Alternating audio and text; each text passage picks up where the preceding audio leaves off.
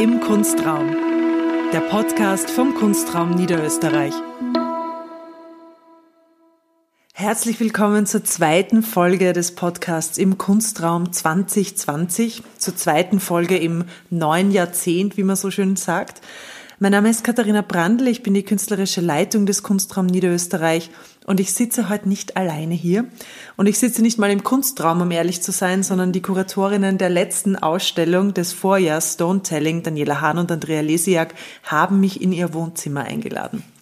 Und deswegen sage ich jetzt was, was ein bisschen eigenartig ist. Herzlich willkommen. Vielen Dank. Die Folge heute beschäftigt sich auch mit der Ausstellung Stone Telling unserer Herbstausstellung 2019. Und falls Sie sich, liebe Zuhörerinnen und Zuhörer, fragen, warum sprechen wir bitte 2020 über eine Ausstellung, die 2019 stattgefunden hat, dann kann ich Ihnen gleich den ersten Grund dafür nennen. In der Ausstellung, und das verrate ich gleich vorweg, ähm, ging es um die Rezeption von feministischer Sci-Fi in der Gegenwartskunst. Es war ein fantastisches Ausstellungsprojekt, das ihr beiden gemacht habt und auch ein, eine sehr erfolgreiche Ausstellung. Und 2020 ähm, ist ein Jahr oder war ein Jahr, in dem die Handlung von sehr vielen Science-Fiction-Filmen selber stattfand. Also es ist ein Jahr, auf dem man gerne in der Vergangenheit seine, seine utopischen oder auch dystopischen ähm, Fantasien projizierte. Da gibt's ähm, unterschiedliche Beispiele, jüngere aus den 2000er Jahren. Es gibt auch Beispiele, die ähm, weit älter sind als wir, die ähm, mehr als 50 Jahre alt sind. Also ich habe nur ein paar rausgesucht als Einstieg. Ich habe Steel Real zum Beispiel gefunden. Der ist aus dem Jahr 2011. Ähm, da kämpfen in ganz dramatischen Schaukämpfen im Boxring nicht mehr Menschen, sondern Roboter gegeneinander an in ganz wilden Computer-Generated Images in Mission to Mars aus dem Jahr 2000 suchen Menschen auf dem Leben nach dem Mars und finden dann natürlich was ganz was anderes dort. und ähm, die beiden habe ich jetzt das Beispiel gebracht, weil ich glaube, genau die in eine Richtung gehen, ähm, wie ihr Sci-Fi nicht versteht, nämlich sehr patriarchal und oder imperialistisch. und dann habe ich noch einen anderen Film gefunden, den ich sehr lustig fand. Und zwar, ich weiß nicht, ob ich ihn richtig ausspreche, ich glaube, er heißt Rujin Set. Ähm, ist ein Anime-Film aus dem Jahr 2001 und ähm, da könnte man sagen, der beschäftigt sich mit dem Thema Pflegenotstand oder Care-Krise. Also die Geschichte ist also, dass es eine immer älter werdende Bevölkerung gibt. Ich meine, das stimmt ja auch im Jahr 2020. Ähm, und dann wird eben ein, ein Spitalbett entworfen, ein automatisiertes, ein Roboter-Spitalbett, ähm, das alle möglichen Pflegearbeiten abnimmt. Also es, es füttert auch und es gibt die Medikamente und so weiter und so fort. Ja, und dann wird das Roboterbett von einem Geist besessen und dann eskaliert alles. So, um das kurz zu fassen. wie gesagt, ich glaube, ähm, Rugins Seite ist schon ein bisschen ähm, näher an dem dran, wie ihr Science Fiction auch verstanden habt, so wie ihr das vielleicht feministisch verstehen könnt, ähm, anders als jetzt Still Real und Mission to Mars. Ähm, aber ich würde euch mal ganz gerne einfach nur zum, zum Einstieg fragen, ähm, worum ging es in Stone Telling? Ähm, vielleicht erzählt uns mal vielleicht ein bisschen was über das Projekt, nachdem ich jetzt schon so viel gelabert habe. Ähm, naja, als Einstieg, äh, es ging grob um die Rezeption feministischer Science-Fiction-Literatur in der Gegenwartskunst. So, ähm, und wie man jetzt schon äh, irgendwie rausgehört hat, haben wir das nicht im klassischen Sinne gesehen, also Science-Fiction als Genre betrachtet, sondern Science-Fiction eher als Modus angesehen. Und unser Vorbild für die Ausstellung war das Buch Always Coming Home von Ursula K. Le Guin, eine amerikanische Science-Fiction-Autorin, die Ende der 60er Jahre angefangen hat zu schreiben, in den 70er Jahren, dem Höhepunkt der feministischen, zweiten feministischen Welle, ähm, auch sehr eindeutig feministisch geschrieben hat, auch schon von Anfang an und später, aber auch da sehr viele Kurztexte geschrieben hat, die die feministische Science-Fiction-Literatur promoten und die Besonderheiten hervorkehren. Und das war für uns interessant, was ist nun die feministische Science-Fiction-Literatur? Und bei genaueren Hinschauen und genaueren Studium verschiedener Autorinnen und eben auch Ursula K. Le Guin sind wir auf verschiedene Punkte gestoßen, die für uns sehr relevant sind, dass es eben nicht um imperiale ähm, Eroberungen vom Weltallplaneten geht oder das Ausbeuten dieser das Übermannen, Bekämpfen von Außerirdischen, sondern vielmehr um eine Gemeinschaft, eine Kontinuität des Miteinanders, der äh, auch Humor, Naturkulturgeschichten, äh, vor allem gemeinschaftlich Geschichten zu erzählen, zu entwickeln und durch ein symbiotisches fast oder teilweise wirklich symbiotisches oder gemeinschaftliches Miteinander eine Kontinuität und eine Zukunft zu entwickeln und zu schaffen. Also es geht sehr viel um die Gemeinschaft, auch ein Humor darf natürlich nicht fehlen und wir sind eben auch auf die Tragetaschentheorie gekommen von Ursula K. Le ähm, die die Tragetaschentheorie von 1986. Und zwar geht es darum, dass sie eben zuerst einmal die klassische, die die Katharina schon so schön aufgezählt hat, Science-Fiction-Literatur aufgezählt hat, die vorwiegend ähm, von männlichen Autoren und eher patriarchale kämpferische Gesellschaften promotet und auch ein lineares Geschichtenerzählen, während die feministische Science-Fiction-Literatur eher etwas Meanderndes verkörpert, etwas Gemeinschaftliches, Zusammenschließendes. Und so kam sie auf die Tasche als Symbol, dass doch die Tasche das erste menschliche Werkzeug wäre, anstatt der Waffe und daher von Frauen erfunden wurde. Und eine Tasche fangt alles gut zusammen, schließt alles zusammen, das Kleine, das Große. Auch der Held mit seiner Heldensage hat darin Platz, aber auch die kleinen Geschichten, die kleinen Samenkörner, die für sehr große Geschichten verantwortlich sein können. Und so kann alles nebeneinander existieren. Und so haben wir eigentlich auch die Ausstellung begriffen, dass vieles zusammenkommt, alles gleichberechtigt seinen Platz findet und nichts das andere übermannen muss oder überwältigen muss.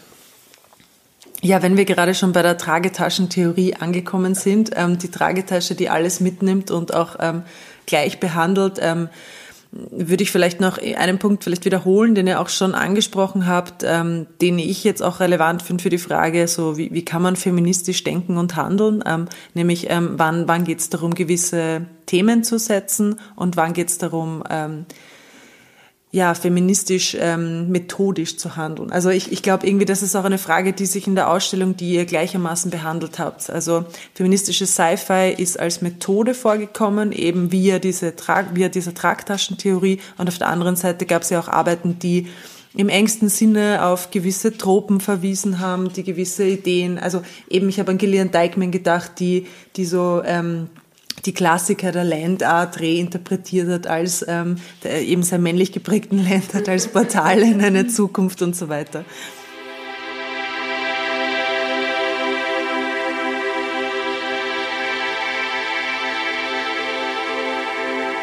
What is it like to wake up in a feminist utopia?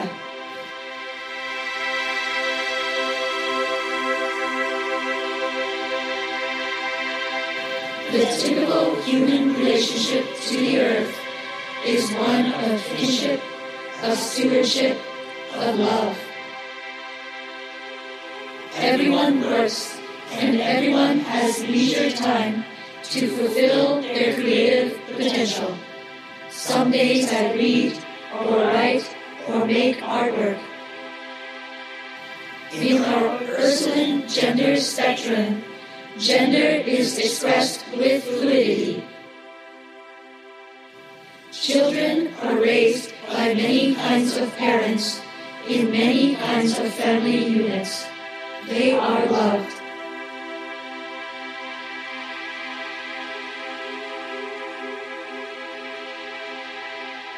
Ja, bei Gillian Deckmann ist es auch ganz spannend, dass sie uns sozusagen über die Nachrichten aus der Zukunft in vielen verschiedenen Stimmen, die weder geschlechtlich, altermäßig oder sonst wie zuordnenbar sind, ähm, darüber informiert, dass man über eben diese Landout-Portale, die sie neu gedeutet hat als Alien-Technologie, in die Future Feminist Utopia, also die feministische Zukunft landen kann, wenn man diese einfachen Bewegungen befolgt und damit das Portal startet und sich dorthin beamt sozusagen. Friends, I am conveying dispatches to you from the year 2112.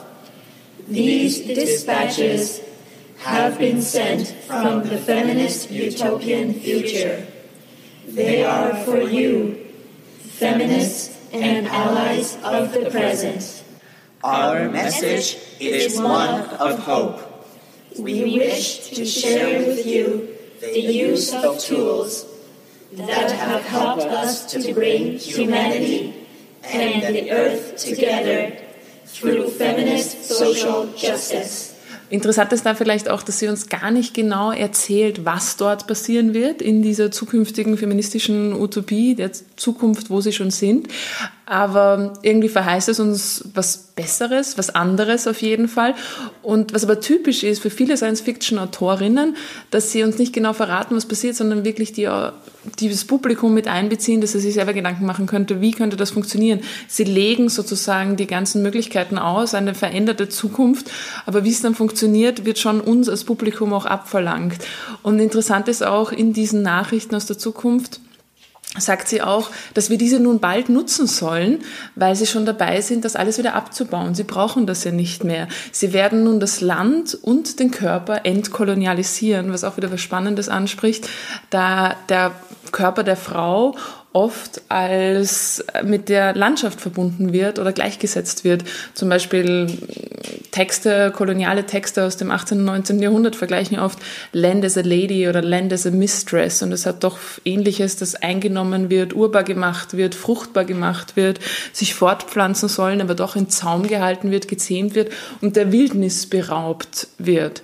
Und da spielt sie viele verschiedene Themen, aber doch auch sehr humorvoll, dass sie diese Landart, die interessanterweise gleichzeitig mit der Mondlandung entwickelt wurde in Amerika, was vielleicht wieder ein bisschen den Science-Fiction-Bezug noch mehr in die Realität bringt, ähm, eben umdeutet und nun feministisch weiblich besetzt.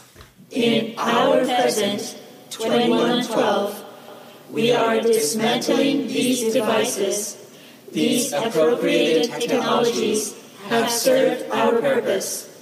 We are dismantling the very infrastructures of patriarchy. We are now seeking the decolonization of the landscape in tandem with the decolonization of the self. The tools for all possible futures coexist within the present.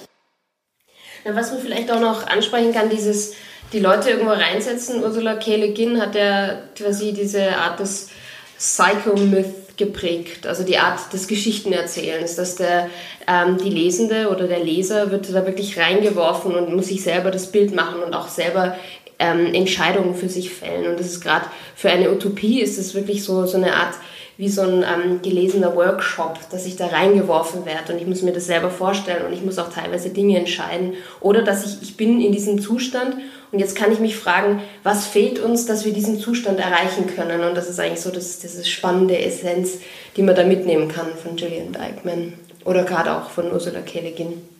Also es gibt eine gewisse Agency, die einem zurückgegeben wird. Also es gibt kein, also wenn man es jetzt übertragen wird auf künstlerische Arbeiten, ähm, es gibt in der Rezeptionssituation gibt es kein passives sich beprasseln lassen mit Inhalten, sondern vielmehr ähm, die, die Lücken muss man aktiv selber füllen, auch vielleicht als als Modell, das man aus der feministischen Sci-Fi übernehmen kann. Ich weiß nicht, das ist irgendwie so die, die, Grundvoraussetzung für jede Utopie. Also eine Utopie ist ja nicht eine schöne Geschichte, die ich dir erzähle, sondern eine Utopie ist ja irgendwie so ein, ein Zustand, den sich jeder irgendwie selber vorstellen muss. Also das ist ja selber was Aktives. Und es ist auch gerade in einer kuratorischen Praxis ist immer spannend, was passiert, wenn Leute sich vor, mit Kunstwerken auseinandersetzen oder, oder sich in Kunstwerke reinversetzen. Also gerade dieser Dialogmoment, was passiert in den Leuten und das, das, das macht spannend. Und gerade wenn man dann mit Utopien noch arbeitet, wird es noch, ähm, potenziert sich das, das ja in dem Moment. Das Interessante ist auch, dass gerade Ursula Le Guin sagt, dass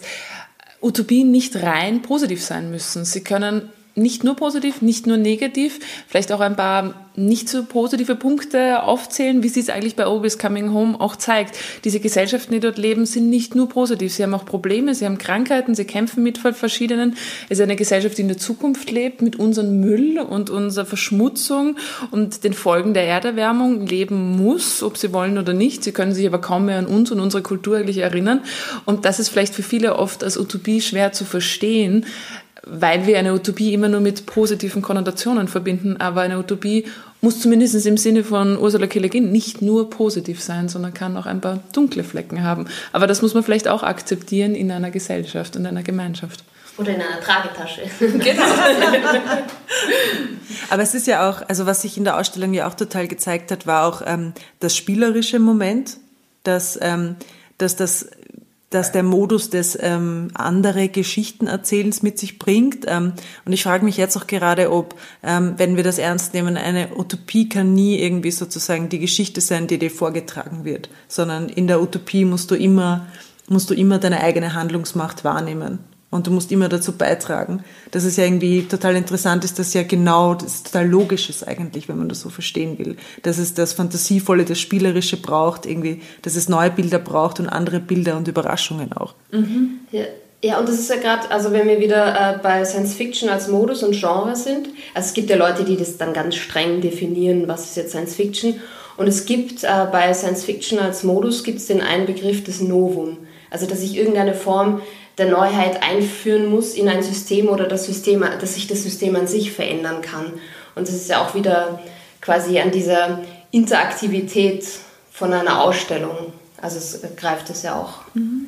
Und es ist eigentlich auch so ein schöner Moment, dass Science Fiction oder dann eben gerade die Utopie uns wieder Handlungsmacht gibt und Spielraum gibt, etwas zu verändern. Und da fällt mir jetzt gerade ein, Naomi Risson Galados Arbeit, eine Videoarbeit, bei der sie sich sehr auf Octavia Butler, auch eine wichtige Science Fiction Autorin, bezieht. Sie stammt aus Mexiko, die Künstlerin, und beschäftigt sich mit der Kolonialgeschichte und der Ausbeutung des Landes, gerade in einer speziellen Region in dieser Arbeit Heavy Blood ähm, wo eine Region Mexikos reich an Bodenschätzen seit dem 16. Jahrhundert ausgebeutet wurde.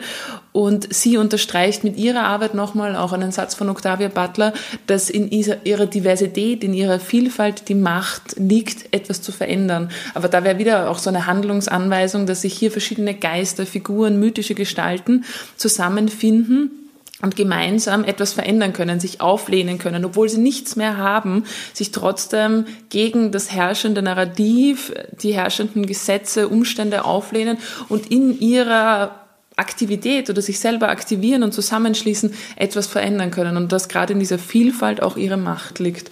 Und das würde ich da als par excellence für ein Diversitäten-utopisches, machtergreifendes Objekt oder Werk sehen. Ihr wart beide total viel im Kunstraum. Ähm, dafür, dass ihr Gastkuratorin bei uns wart, ihr habt, ihr habt sehr viele Führungen gemacht, ihr habt voll viele Gruppen begleitet, ihr habt, ähm, ihr habt wirklich sehr stark die Zeit während der Ausstellung auch geprägt, irgendwie auch so in eurer körperlichen Anwesenheit und durch eure Arbeit. Und ähm, mit allem, was ihr beschrieben habt, es ist ja, es ist ja konkret und abstrakt immer gleichermaßen. Ähm, mhm. Es sind die großen Visionen, aber es ist immer auch festgebunden an den konkreten künstlerischen Arbeiten. Wie war, gerade weil ihr so viel auch ähm, Kuratorinnenführungen gemacht habt und viele Gruppen auch mitbekommen habt, wie war der Einstieg von den Leuten in das Thema? Ähm, welches Feedback habt ihr bekommen? Ähm, oder gab es die Bereitschaft, sich in solche offenen Räume reinzudenken?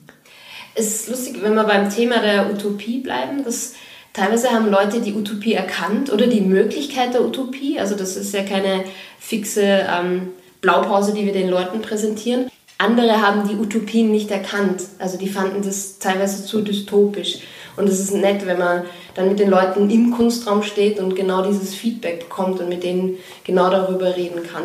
Und eben, dass Utopie, wie gesagt, eben nicht nur positiv belegt sein muss, sondern auch ein paar andere Facetten haben kann. Aber es war eigentlich sehr spannend. Wir hatten auch viele Uniklassen da und viele junge Künstlerinnen und Künstler, die es sehr bereichernd und erfrischend hatten. Und auch für uns kam so viel interessantes Feedback und so viele neue Interpretationen der Arbeiten oder viele Facetten, die wir vielleicht, auch wenn wir uns schon lange damit auseinandergesetzt haben, gar nicht gesehen haben oder auch für Künstlerinnen neu waren. Und mir fällt da zum Beispiel ein, die Arbeiten aus den 70er Jahren von Isolde Joham, die seit langem so wieder mal ausgestellt wurden und überhaupt in diesem Kontext und die eigentlich aus dem Geist der Mondlandung auch entstanden sind, einer utopischen Fantasie und Freude, bunte Malereien und Glasarbeiten mit Regenbogenglas drinnen, wo dann eine junge Künstlerin, die glaube ich Anfang 20 war, ähm, gesagt hat, für sie sind diese Arbeiten eben aus diesem Kontext zu verstehen, aber für heute total relevant und sie würde sie als queere DNA in der Kunst sehen. Und das ist auch wieder schön, dass man auch alte Arbeiten in einem neuen Kontext wieder ein Publikum zugänglich macht und es eben anders rezipiert wird, aber so viel Feedback kommt, auch zum Beispiel bei den Arbeiten von Natalie Eilon, wo so viele Assoziationen waren, die auch sehr viel Möglichkeitsraum bietet für diese Assoziationen. Das Ganze war auch ein bisschen ein Spielfeld. Auch wenn Geschichten erzählt wurden, konnten viele neue Geschichten erzählt werden. Und da vielleicht, um es mit Donna Haraway zu halten, ähm, es ist von Relevanz, welche Geschichten erzählt werden, um neue Geschichten zu erzählen und neue Konzepte zu denken. Und ich glaube, das hat die Ausstellung auf verschiedenen Ebenen zumindest erfüllt. Und, und, gerade dadurch, dass man so viel vermittelt hat und immer wieder eigentlich die gleiche Geschichte erzählt hat, aber vielleicht immer wieder ein bisschen anders erzählt hat, dadurch ist man wieder auf andere Ideen gekommen und konnte das quasi wieder diese, diese Science-Fiction-Struktur oder Geschichtsstruktur stellen. Und das war dann auch spannend. Also, dass sich die Ausstellung eigentlich stetig verändert hat, dadurch, dass man sie vermittelt.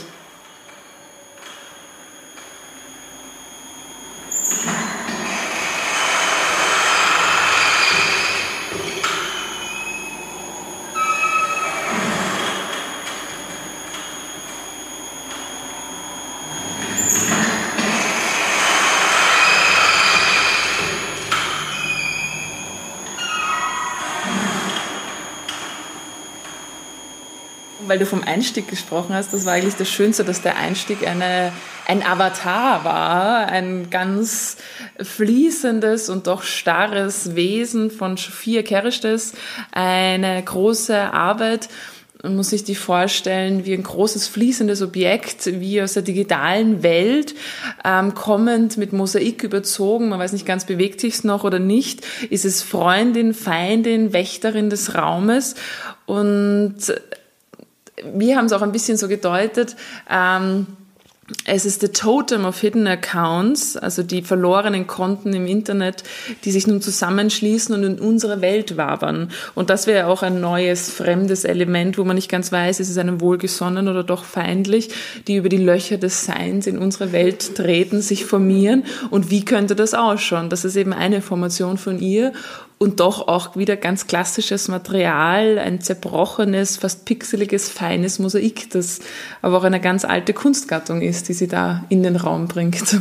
Ihr habt ja eigentlich schon eine Frage angesprochen, die ich auch unbedingt stellen wollte, nämlich was passiert denn eigentlich noch, nachdem eine Ausstellung aufgebaut ist, nachdem die Recherche gemacht ist, der Katalog ist geschrieben, das Produkt ist einfach da und ich glaube, dass das für also wenn man nicht in der kuratorischen Rolle ist, für die Besucherinnen ähm, wirkt das so, wenn ich am Tag eins der, der Ausstellung reingehe, dass ich da ein fertiges Produkt vor mir habe. Und das ist ja auch gewissermaßen korrekt.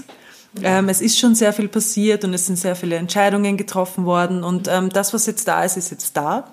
Aber gleichzeitig, also ich empfinde das extrem so, dass ab dem Zeitpunkt, wo man für das Thema und die Arbeiten Öffentlichkeit geschaffen hat, kommen ja auch ganz viele Leute auf einen zu. Man bekommt andere Infos, eben man ist in Vermittlungssituationen, man bekommt andere Arten von Feedback.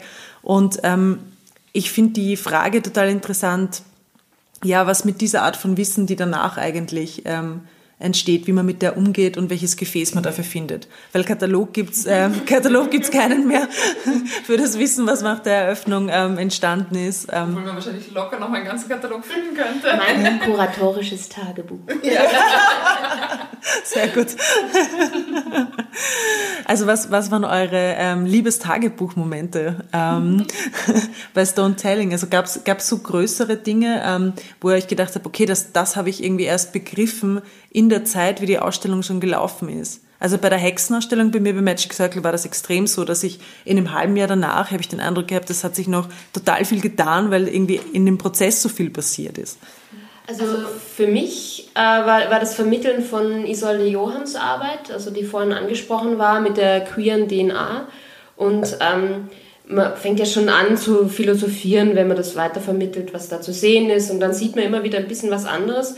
Und das war dann irgendwie wie sehr das der Tragetaschentheorie immer weiter entsprochen hat, obwohl wir das auch, also so absichtlich platziert man das natürlich, also so absichtlich platzieren wir das dann nicht. Also man hat ja so einen gewissen Spielraum in den Dingen, die man da macht. Und dann, dass man merkt, dass es immer dieses, dieses Thema eigentlich sehr, sehr gut klammert und, und sehr, sehr gut aufgreift und auch dieses, dieses äh, Fremde, das, das, das zu uns kommt und dieses Alienhafte und die Löcher im Sein, also dass sich das, das quasi dieses Thema immer durch die ganze Ausstellung wabert und dann immer wieder zu ihr zurückkehrt. Und es so sind so schöne Momente, wo man so eine Erkenntnis hat und auch gerade in der Retros Retrospektive, dass man das immer klarer erkennt. Also finde ich bei ihrer Arbeit gerade extrem. Ja. Und weil wir vorher die Tragetasche schon erwähnt haben, was ich für uns auch faszinierend war, dass das im Gespräch und in den Führungen eben immer wieder aufgekommen ist und sich so im Real, im Raum manifestiert hat und real geworden ist. Unsere Idee war halt und, und dieses Gedankenspiel mit der Tragetasche war sehr prägend und wir haben das schon auch auf die Ausstellung angewendet, aber dass das dann so gut funktioniert hat mit den ganzen Assoziationen und den Beschreibungen zu den Werken und die Verbindungen untereinander war für mich eigentlich auch ein sehr erhellender Moment, dass egal, wo man angefangen hat oder geendet hat oder wo man es überschritten hat, die Werke und verkreuzt zueinander, hat das immer gut funktioniert. Und was ich einen total spannenden Moment war, eine Führung mit einigen Künstlerinnen gemeinsam, dass die sich untereinander auch nicht gekannt haben und dass sie so viele Verknüpfungen hatten, die mir auch nicht ganz klar waren. Zum Beispiel die Erde, Gestein, weil der Titel Stone Telling war vielleicht zuerst ein bisschen ein Projekttitel, ein Arbeitstitel, ist ein Charakter aus dem Buch Always Coming Home, der Hauptcharakter eigentlich. Und wir sind dann dabei geblieben und dieser Titel hat sich so bewahrheitet in der ganzen Arbeit dass, und Ausstellung, dass alle Werke irgendwie um Steine, um die Erde kreisen, das Verwurzelte, das Zerbrochene, dass Steine schon ewig auf der Erde sind, noch nach uns da sein werden, eigentlich selber das Leben auf die Erde gebracht haben, aus dem Weltall stammen. Vielleicht sind die eigentlich, wenn man es so nimmt, schon Aliens oder sind wir alle Steine? Und das ist mir eigentlich erst klar geworden im intensiven Gespräch mit den Künstlerinnen, im Gespräch mit den Besucherinnen, wie verknüpft das alles ist, obwohl man natürlich die Ausstellung so aufbaut und dann versucht auch wieder Gegenpositionen zu schaffen, ganz anderes und dann überschneidet sich doch wieder alles und findet so gut zusammen. Und der schönste Moment ist ja immer am Kuratieren, dass man sich das alles ausmalt, dann kommt alles wirklich in den Raum und steht zusammen. Und das ist dann die Spannung, funktioniert und die Überschneidungen, die Blickpunkte, wie sich alles zusammenwebt. Und dann sieht man wieder, warum es so wichtig ist, Ausstellungen zu machen und Kunst real zu sehen. ähm, zum Titel Stone Telling, ich muss dann gleich an die Chantal denken. Ähm, und zwar der, der, der Weg zum Projekt war ja, der war ja nicht total linear, sondern eher über ein paar Ecken. Und wie ich das Jahresprogramm ähm, so im Herbst 2018 so grob skizziert habe, für 2019, war ich eben mit Chantal Küng ähm, in Kontakt, Künstlerin und Vermittlerin ähm, aus Zürich und die hat ähm, zum ersten Mal dann dieses Projekt vorgeschlagen. Ähm, ich glaube, es hat eben damals ähm, auch schon Stone Telling geheißen mhm. eigentlich. Ähm, ganz grob nur sozusagen ein Projekt, ein Ausstellungsprojekt zu feministischer Sci-Fi zu machen. Ähm, und die Chantal ähm, war dann, war dann beste Erwartung oder wie heißt das? Wie in sagen? freudiger Erwartung. In freudiger Erwartung. Beste Erwartung, ja, es ist, ist sicher, sicher, sicher beste ja, genau. Nicht nur freudige Erwartung. Nein, ähm, und, und die Chantal hat dann, hat dann gerne das Projekt abgegeben und es ist zu euch gekommen, weil wer, wenn nicht ihr? Und das Interessante ist ja so, dass ähm, ich bin total auf, das, auf die Idee abgefahren, weil ähm, ich ein paar Monate zuvor bei einem anderen, wegen eines anderen Projekts, ähm, Octavia Butler zum ersten Mal gelesen hatte. Ähm, Chantal war in dem Thema dran. Ihr wart natürlich auch Feuer und Flamme und es hat bei euch natürlich auch sofort angeknüpft. Und ich hatte generell so das Gefühl, dass das ein Thema ist, das ähm, in aller Munde ist oder halt sozusagen, also in aller Munde im Sinne der Filterbubble, dass es sehr viele Menschen um uns herum gibt, die sich zu dem Zeitpunkt ähm, plötzlich auch für feministische Sci-Fi interessieren ähm, und, und ja, und deren Potenzial gewissermaßen noch ernst nehmen wollen. Und ähm, mich würde interessieren, eurer Meinung nach, ähm, woher dieses große Interesse kommt jetzt. Also es wäre naheliegend, mal zu spekulieren, was das mit unserer Gegenwart zu tun hat, ähm, dass wir jetzt so den, das Gefühl haben, dass es fast Zeitgeist sei, sich mit dem Thema auseinanderzusetzen. Mhm. Spannend, also da vielleicht auch nochmal zu den Führungen. Also wir hatten wirklich super viel Interesse, was toll war, auch von vielen gendertheoretischen Klassen. Also ich glaube, es gibt verschiedene Anknüpfungen. Auf der einen Seite das Jubiläum, was nahe lag, wo es auch viele andere Ausstellungen dazu gibt, die Mondlandung, Weltraumreisen, was vielleicht irgendwann noch mal für uns möglich sein wird, wenn wir sehr viel Geld haben. Aber die Mondlandung als Jubiläum, die Mondlandung in der Kunst, wo wir sicher eine ganz andere Ausstellung geboten haben, was uns auch viele bestätigt haben, als klassische die Mondlandung oder den Weltraum betreffend und oft auf eher männlich dominierte Sichtweisen waren. Ich glaube, das war wirklich Zeitgeist, was dann vielleicht eben aus den 70ern, 60ern, 70ern heraus die Arbeiten von Isolde Johann wieder geprägt haben. Aber auch dieses, neue und andere Wege finden, weil wenn man sich heute den Planeten anschaut, ich habe heute wieder gerade einen Artikel gelesen, dass eine Million ähm, Seetümpel letztes Jahr gestorben sind und an die Strände Amerikas gespült worden sind, weil die, die Erde sich erwärmt, die Meere sich erwärmen und die Nahrungsquellen versiegen und die Tiere einfach verhungern. Wir müssen andere Lösungen finden. Und die Lösung wird sicher nicht sein, dass wir in den Weltraum fliegen und den nächsten Planeten auch erobern und ausbeuten oder zumindest nach Bodenschätzen suchen oder was anderes. Man muss andere Lösungen finden. Und da bietet, glaube ich, gerade die feministische Theorie, die feministische Science-Fiction-Theorie, vielleicht nicht direkt jetzt Lösungen parat, aber die Wege anders zu denken und neue Möglichkeiten zu finden, überhaupt über andere Wege nachzudenken. Und über eine Gemeinschaft und eine Zukunft nachzudenken und nicht den eigenen Einzelerfolg. Man wird über den Kapitalismus hinweg müssen und ich glaube auch, dass man da vielleicht auch zurück in die 70er Jahre schauen muss. Die feministische Bewegung, die dann in den 80er Jahren in einen eher Ökofeminismus oder wie Donna Haraway später sagt, auch über die feministische Science-Fiction-Literatur einen spekulativen Feminismus gemündet hat und dass wir das mehr wahrnehmen müssen und mehr auf unsere Umgebung, um die Umwelt und die Erde hören müssen und vielleicht wieder zu den Steinen zurückkommen müssen im wahrsten Sinne des Wortes und eine eine Erdverbundenheit finden, dass wir für solche Sachen Lösungen finden, die auch wahrnehmen. Und das habe ich, glaube ich, gemerkt, dass man sich ja eben auch traut, was finde ich jetzt auch in der Kunstszene immer mehr kommt, dass man eben auch andere Wege geht oder sehr eigenwilliges und da bietet vielleicht gerade Science Fiction den richtigen Spielraum oder Rahmen, in dieses fremde, andere, komplett weirde vielleicht auch zu kommen. Wir haben auch genug Kommentare bekommen, dass die Arbeiten alle für sich genial sind, aber viele so weird sind, dass man sie in diesen aber keinen anderen Kontext zeigen könnte. Aber dann haben wir vielleicht den Rahmen geboten, auch viele Diskussionen zu bieten und das hat auch funktioniert. Und ich glaube, da kommt meiner Meinung nach ein Großteil des Interesses her. Das ist ja heute auch der, der kürzeste Throwback, ähm, den wir im Kunstpremier gemacht haben. Wir haben ja eine Reihe ins Leben gerufen, ähm, Throwback eben, die sich, also es waren vor allem jetzt Diskursveranstaltungen, Podiumsdiskussionen, wo wir uns ähm, Ausstellungsprojekte aus den letzten 15 Jahren, wir feiern ja auch unseren 15. Geburtstag dieses Jahr, ähm, angeschaut haben. Und ich glaube, die jüngste Ausstellung von allen war aus 2011 und wir haben dann jetzt immer mit Kuratorinnen oder mit Künstlern ähm, diskutiert und uns angeschaut, was sich auch in so relativ jetzt für die gesamte Menschheitsgeschichte relativ kurzen Spannen eigentlich, was sich da getan hat, so welche Themen waren, waren bestimmend ähm, oder auch welche Diskurse waren besonders oder Begriffe waren besonders wirkmächtig.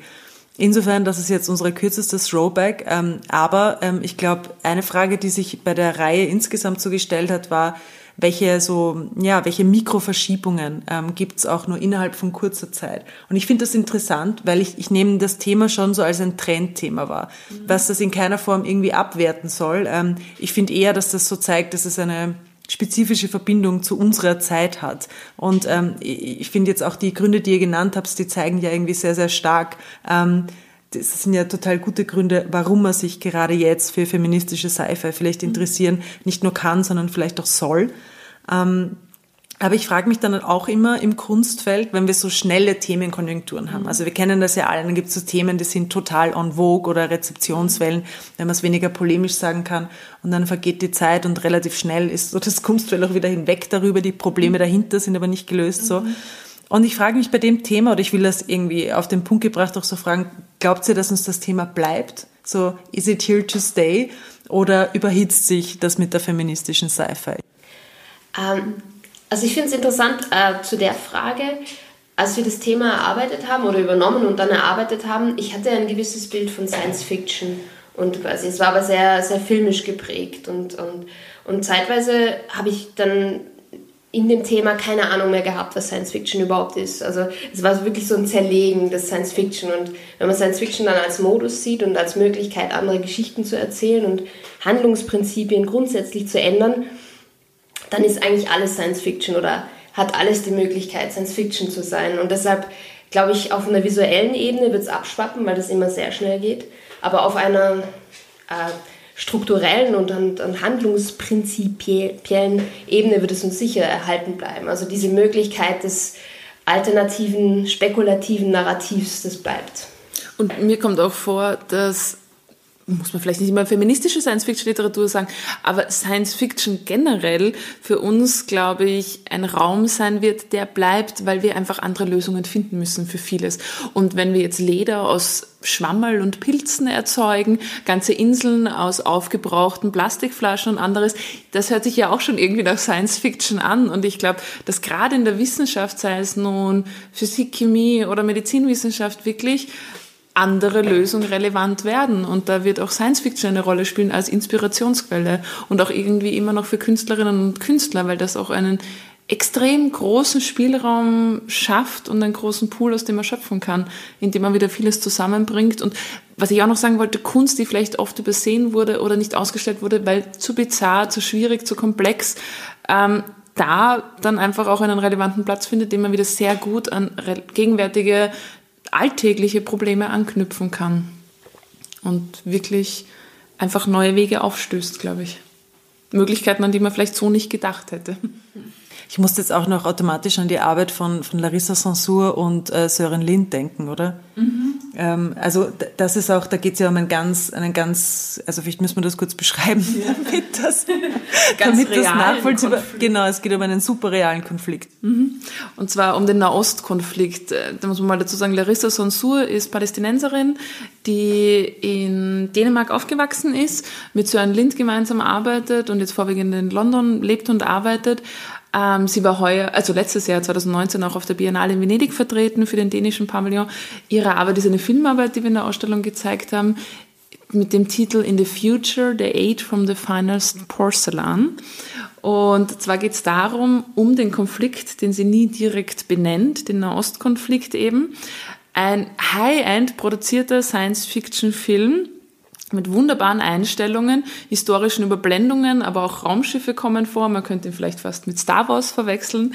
Ähm, es gibt einen Hintergrundmonolog, einen Dialog mit einer Psychologin, ähm, den sie sozusagen führt über ihr persönliches Leben und eben den Konflikt ihrer Familie dort. Ähm, sehr persönlich, aber auch für den gesamten Konflikt stehend. Und im Endeffekt geht es darum, dass sie Bomben auf die Region wirft, eine speziell ausgewählte Region im Nahostkonflikt. Es hört sich jetzt sehr radikal an, aber in Wahrheit sind es wie Überraschungseier, die auf die Erde fallen und sich am Boden wie Fabergé-Eier öffnen und feinstes Porzellan fällt daraus. Ein sehr pazifistischer Akt eigentlich, obwohl er im ersten Moment sehr radikal herüberkommt. Und die ganze Arbeit geht darum, es ist eigentlich eine Untergrund-terroristische Widerstandsorganisation, der sie angehört. Und sie hoffen in dem, dass sie an verschiedenen Orten Porzellan vergraben, dass sie mit Carbontechnik gealtert haben dass es in der Zukunft ausgegraben wird und dann eben als ihr Grund und Boden gesehen wird, um dass sie eben nicht ihr Territorium verlieren oder in der Zukunft ihnen dieses Territorium dazugesprochen wird. Da wendet natürlich dann die Psychologin ein, das ist doch total fiktional. Und gerade in der Welt der Fakes, Fake-Fakten und anderem. Aber sie sagt eben, gerade mit Fiktion und mit Geschichten kann man so viel verändern und Fiktion kann Realität werden. Und gerade über die Geschichtsschreibung, die Archäologie, schafft man eben Nationen, Territorien und ein ganzes nationales Gefühl. Also sie spricht da sehr viel an und betreibt eigentlich eine Archäologie der Zukunft, was für unser Ausstellungsthema auch sehr spannend war und sehr viel aufbricht. أهلك كانوا يأكلوا من أرقى أنواع الخبث؟ مزبوط. وقتها بس. القيامة ما بتصير في لحظة زمن.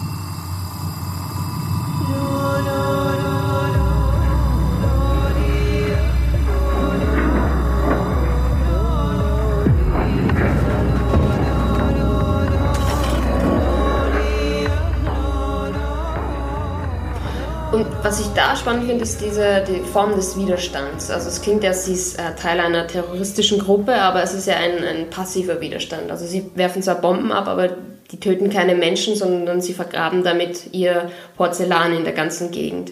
Und eine andere Form des Widerstands ist bei äh, Naomi Rinthon Galado, also dass es eine, ein Widerstand dennoch oder trotzdem ist. Also dass man obwohl wir kein Geld haben, leben wir im Exzess oder obwohl wir keine, ähm, keinen einen trockenen Mund haben, spucken wir auf euch. Also dass man sich dem Narrativ, das andere für uns vorgeben, nicht einfach ergeben, sondern dass wir, dass wir das selber formieren können. Und das ist so, also das ist so positiv eigentlich als Möglichkeit. Und ganz ausgefallene Lösungen teilweise finden für das Ganze.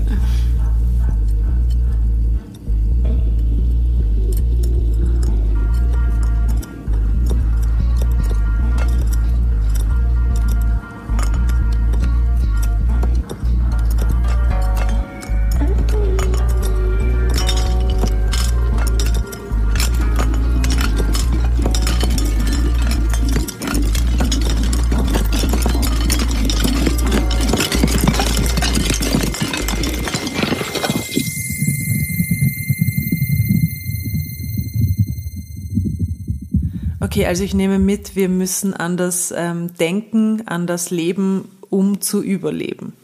Ja, an der Stelle wäre es nett zu erwähnen, dass äh, das Werk von Marianne Vlaschitz, die speziell für diese Ausstellung eine, eine Rauminstallation erschaffen hat, ein Raumschiff in, im Kunstraum platziert hat und in dem ähm, reist eine oder reist ein Bioship durch die, durch die, durchs Weltall und entdeckt plötzlich in sich ein, ein ein Tier, ein Wesen und das ist dann die Astronautin. Und weil sie nicht wissen, wohin ihre Reise geht oder wozu die Reise überhaupt da ist, ähm, äh, beschließen sie, dass sie eine Symbiose eingehen. Und wenn man Donna Haraway liest oder sowas, ist quasi ein symbiotisches Verbinden und ein Miteinander ist eine, eine Form, eine Überlebensstrategie. Also das, es geht nicht nur um Utopien, sondern es geht auch um Überlebensstrategien. Ich schicke fragende Radiowellengesänge in die echolose Dunkelheit. Sie bleiben ohne Antwort. Ziellos fliegen wir dahin.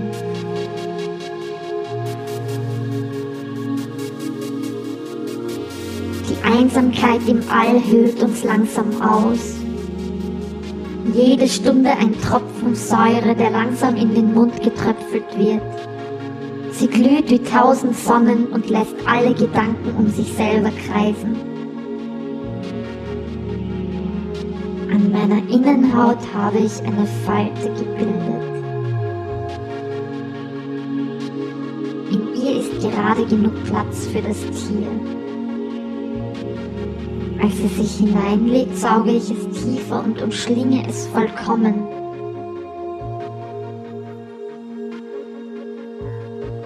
Ich drücke die Hautlappen fest zu und knete es zärtlich.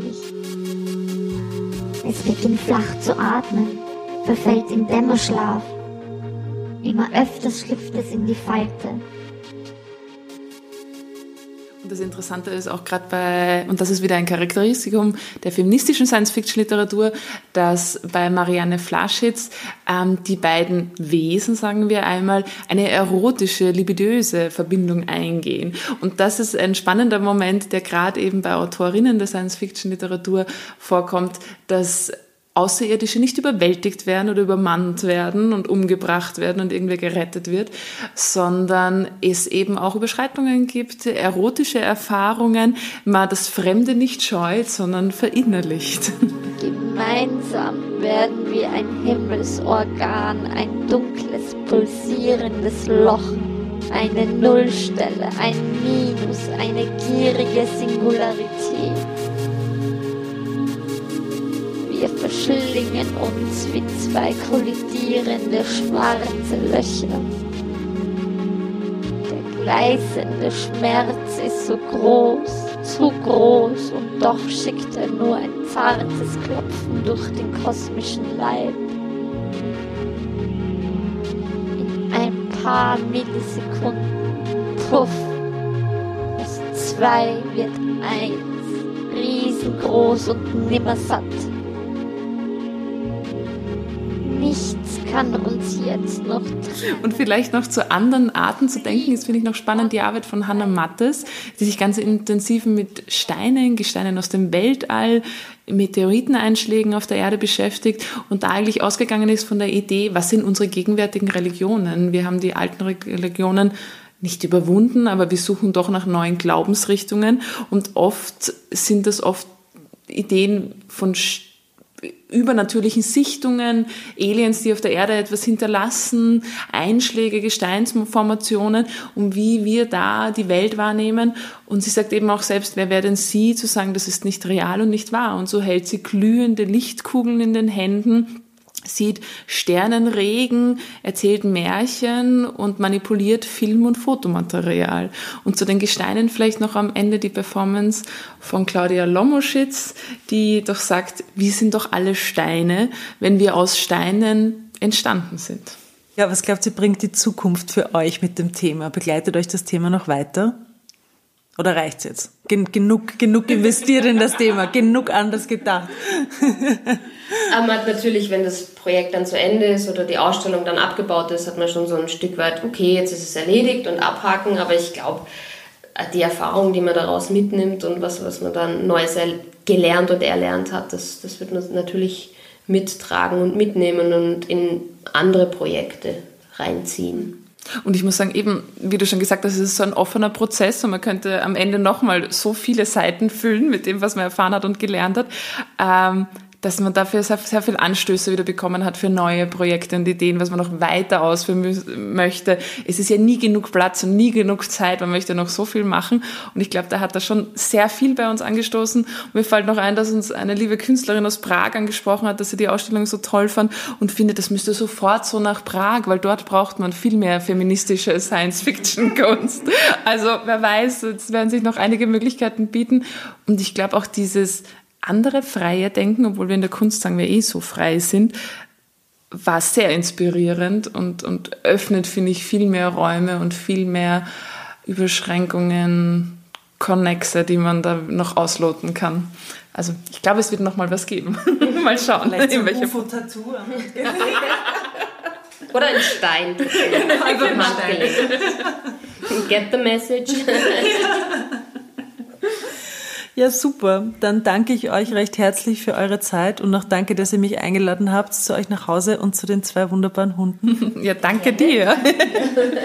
Ähm, und ich danke Ihnen auch recht herzlich fürs Zuhören. Und wenn Sie mehr über den Kunstraum Niederösterreich und unser Programm erfahren möchten, schauen Sie doch auf unsere Website www.kunstraum.net und folgen Sie uns doch auf unseren Social Media Kanälen.